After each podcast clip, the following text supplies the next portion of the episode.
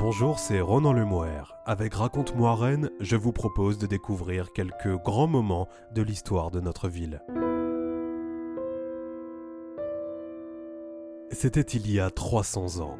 Entre le 22 et le 27 décembre 1720, un incendie embrasait la rue Tristin, actuelle rue de l'Horloge, et se propageait à la ville haute, provoquant une dizaine de morts et détruisant plus de 800 maisons. Le terrible feu d'hiver traumatisera durablement les Rennais et inspirera les futurs plans d'urbanisme. Grand incendie de 1720, les cendres de décembre.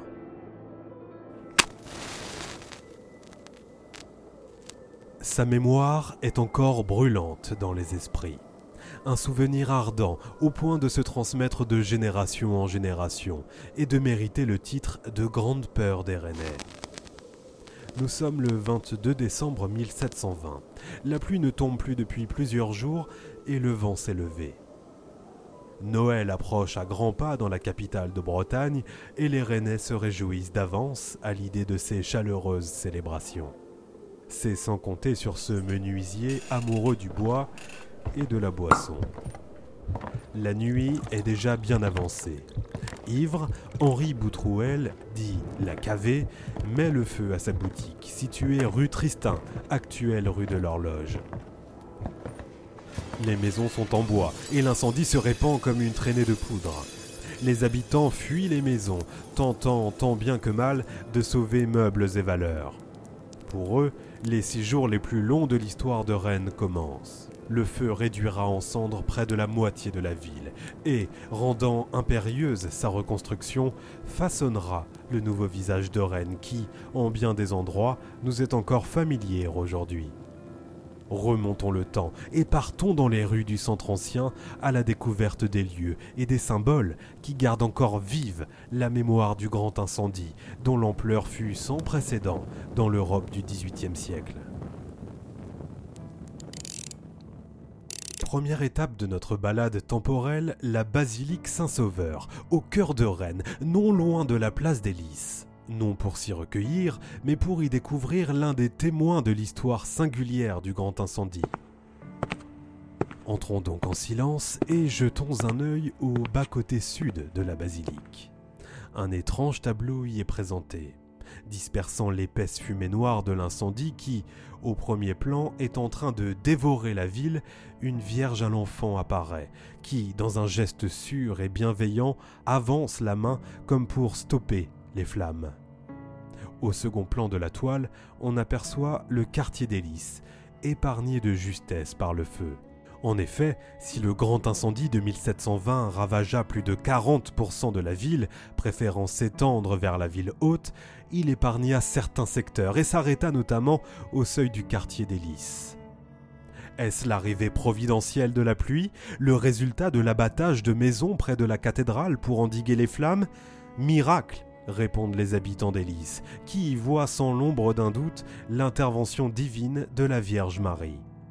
Pour remercier leur bienfaitrice, ils font peindre cet ex-voto d'après l'aquarelle originale réalisée en 1721 par Jean-François Huguet et exposée dans la basilique Notre-Dame de Bonne Nouvelle, place Sainte-Anne.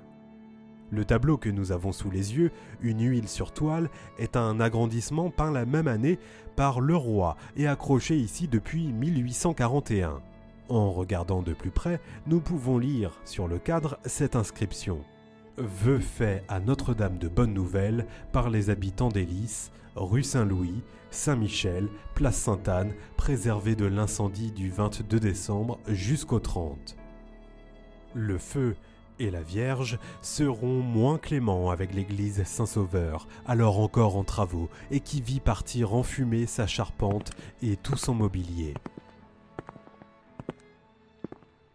Direction maintenant la rue Rallier du Bâti, qui garde elle aussi précieusement un beau stigmate de la divine intervention, sous la forme d'une niche à vierge. Là encore, il s'agit à la fois de remercier Marie pour être venue à bout des flammes, mais aussi de s'attacher sa protection pour le futur. C'est ainsi que l'on voit fleurir à travers la ville, sur les façades des bâtiments reconstruits, ces petites niches plus ou moins décorées, renfermant une icône de la Vierge. Pour s'expliquer une telle ferveur, il faut mesurer l'ampleur du traumatisme que causa chez les Rennais l'incendie de 1720. Il faut imaginer les scènes de panique où les habitants tirés de leur sommeil fuient en essayant de sauver quelques biens, le brasier qui avance à toute vitesse encouragé par le vent et le bois des maisons qui fait un combustible de premier choix. Sans compter qu'en cette saison, les greniers remplis de bois et de graisse pour l'hiver sont de véritables bombes à retardement. Il faut entendre le fracas de la grosse Françoise, la cloche de 20 tonnes de la tour Saint-James qui s'écrase au sol. Il faut voir les soldats du régiment d'Auvergne, appelés à la rescousse, se livrer au pillage au lieu de secourir les habitants. Le chaos est total. En six jours de furie, les flammes sèment la désolation. Une dizaine de personnes, surprises dans leur sommeil, périssent. 5 hectares et demi de bâtis partent en fumée. Au total, 27 rues, 5 places publiques, l'hôtel de ville, le présidial et plus de 800 maisons sont détruits, jetant 2400 familles, soit un habitant sur trois sur le pavé. Aussi, quand au soir du 27 décembre, le monstre s'apaise enfin avec l'arrivée de la pluie, les Rennais ne peuvent y voir qu'un geste salvateur de la Vierge Marie. D'autant plus que le sinistre, aussi étendu fut-il, épargna de nombreux monuments et lieux de culte. Mais revenons à notre balade. La niche qui se trouve devant nous porte le nom du maire de l'époque, Toussaint François Rallier du Bâti, maire de Rennes de 1695 à 1734, qui joua un rôle considérable pendant cette période de crise. Et il existe bien d'autres niches de ce type dans le centre-ville. À vous d'ouvrir l'œil pour les dénicher. Poursuivons un peu plus loin, dans la rue de la Visitation. On l'a vu, la catastrophe jette à la rue, en plein hiver, un habitant sur trois, soit près de 8000 personnes qu'il faut alors reloger d'urgence afin qu'elles ne succombent pas à la faim et au froid.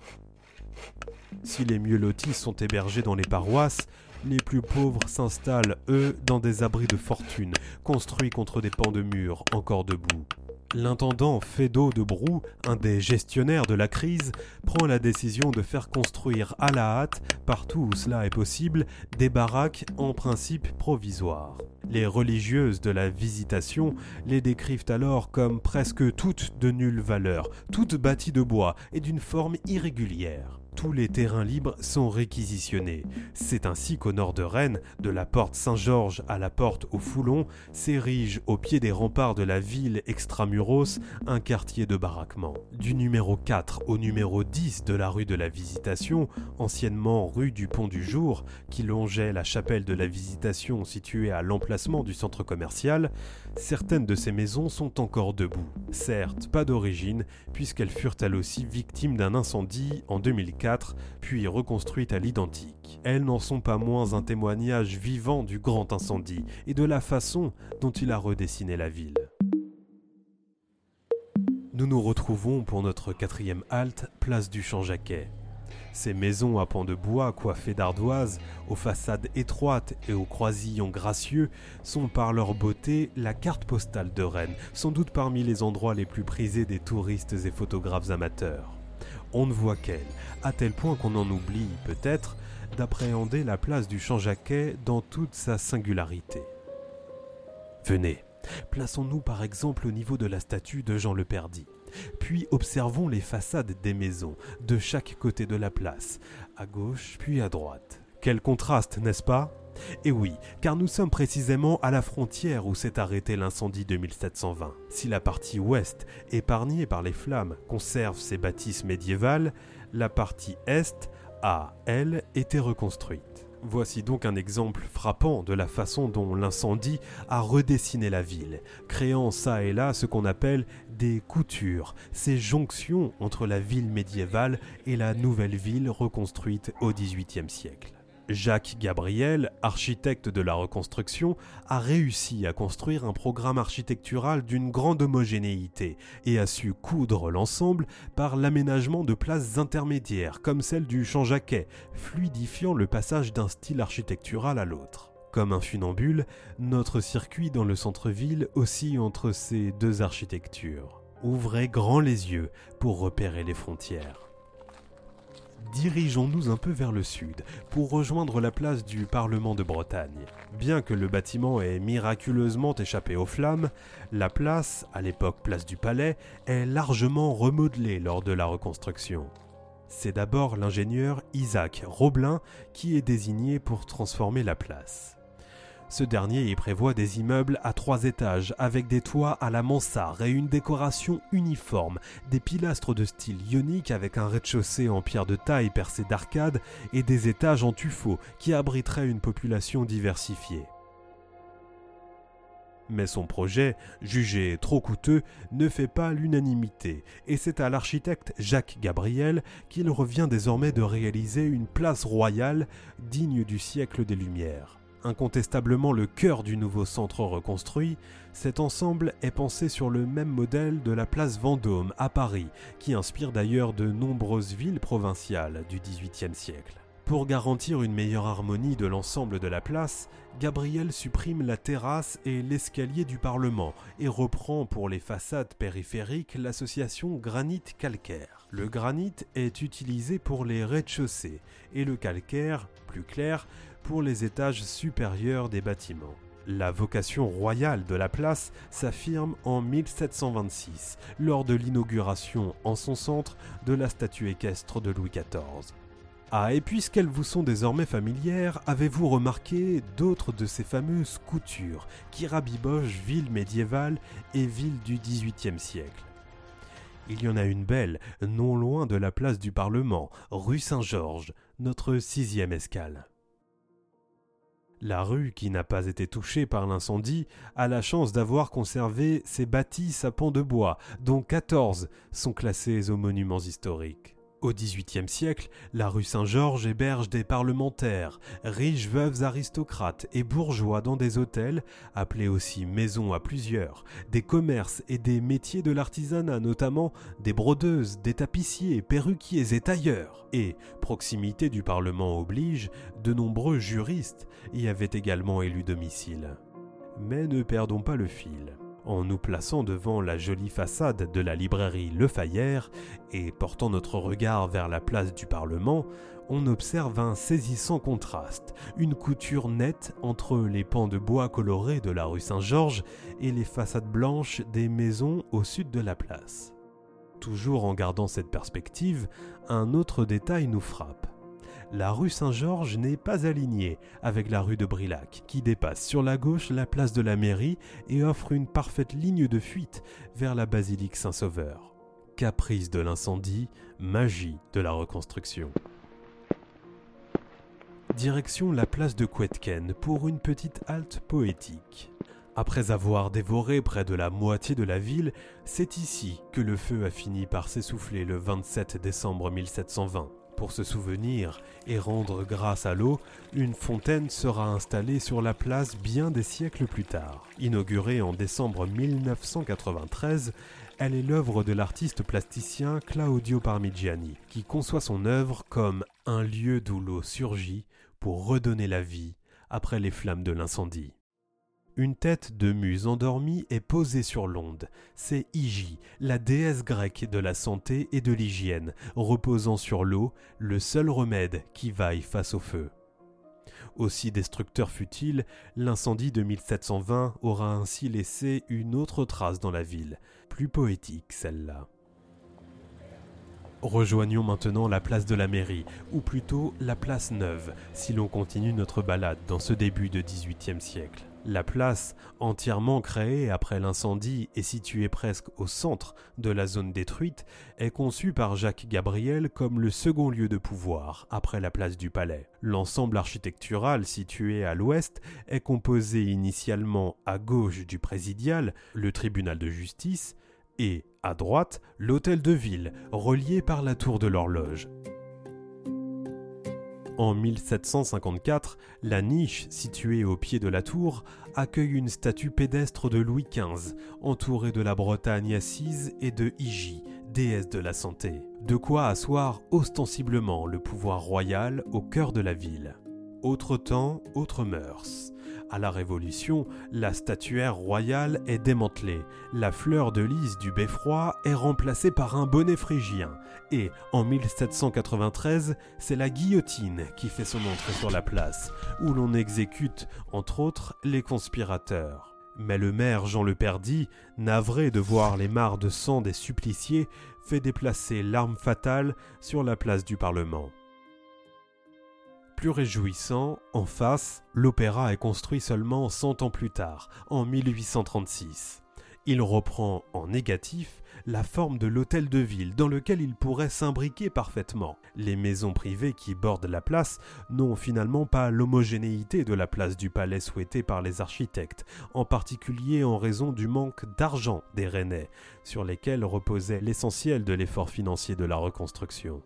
Enfin, sachez que, comme nous aujourd'hui, le vent de l'histoire a maintes fois traversé la place depuis sa création et rebaptisé le lieu selon les époques. Place neuve à ses débuts, donc, elle devint place royale, puis, à la Révolution, place le Chapelier du nom du député de Rennes, président de l'Assemblée constituante, place d'Armes et place Marat en 1807, la voilà place Napoléon, puis place impériale, puis de nouveau place d'Armes à la chute de l'Empire, et encore place Napoléon en 1830, avant de devenir, peu de temps après, place de la mairie. Enfin, pas tout à fait elle sera dénommée pendant quelques années de triste mémoire place du maréchal Pétain, non annulée en 1944 pour redevenir place de la mairie. Ouf. Il est temps de remonter les aiguilles du temps et de revenir à l'origine de l'incendie. Nous voici justement rue de l'horloge. C'est là que tout a commencé, au numéro 1 de cette ruelle, alors appelée rue Tristin, cette fameuse nuit du 22 au 23 décembre 1720. Le menuisier Henri Boutrouel, dit la Cavé, qui partage son amour du bois avec celui de la boisson, regagne son atelier passablement éméché. La rumeur raconte qu'une querelle conjugale éclate et que, dans la bataille, une bougie se renverse. On connaît la suite. Ajoutons que toutes les conditions sont réunies pour faire de ce stupide accident l'une des catastrophes majeures de ce XVIIIe siècle en Europe. C'est la nuit, nous sommes dimanche, la ville est endormie dans la torpeur, il n'a pas plu depuis plusieurs jours, et les vents sont forts et tournants. Le printemps ayant été sec, les réserves d'eau sont au plus bas, et l'accès à la Vilaine est à cette époque très difficile. Enfin, la structure de la ville elle-même est en cause une cité en bois aux ruelles serrées passée de 15 000 à 40 000 habitants en deux siècles. Mais au fait, sait-on ce qu'il advint du menuisier Boutrouel, le pyromane de la rue Tristin? A-t-il péri dans l'incendie? Jusqu'à présent, le mystère restait entier, mais les historiens ont retrouvé sa trace récemment. Quelques mois après l'incendie, il se trouve du côté d'Avranches, dans sa Normandie natale, où il semble qu'il soit parti se faire tout petit. Dixième et dernière étape de notre circuit, rendez-vous rue du Chapitre, pour observer encore une fois la cohabitation entre deux types d'architecture, l'avant et l'après-incendie. La rue du Chapitre est en effet elle aussi située à la frontière du périmètre incendié totalement épargnée, elle abrite des bâtisses datant pour la plupart du XVIIe siècle. À l'est, la place du Calvaire que vous venez de traverser offre une transition douce de la ville reconstruite à la ville médiévale. Dans cette rue, la jonction est créée à droite par l'hôtel de Blossac, construit en 1728 sur un principe d'architecture classique d'après un dessin de Jacques Gabriel. En face répond l'enfilade de maisons à pans de bois colorés, récemment restaurées via l'opération Centre Ancien. Ce programme piloté par la ville de Rennes a pour ambition de sauvegarder le patrimoine de l'habitat privé, notamment pour limiter les risques d'incendie. Car si, 300 ans après le siècle des Lumières, on ne s'éclaire plus à la bougie, il s'agirait de ne pas ranimer la flamme de 1720. Grand incendie de 1720, Les cendres de décembre, un récit écrit par Nicolas Roger. C'était Ronan Lemoire, à bientôt pour un nouvel épisode de Raconte-moi Rennes.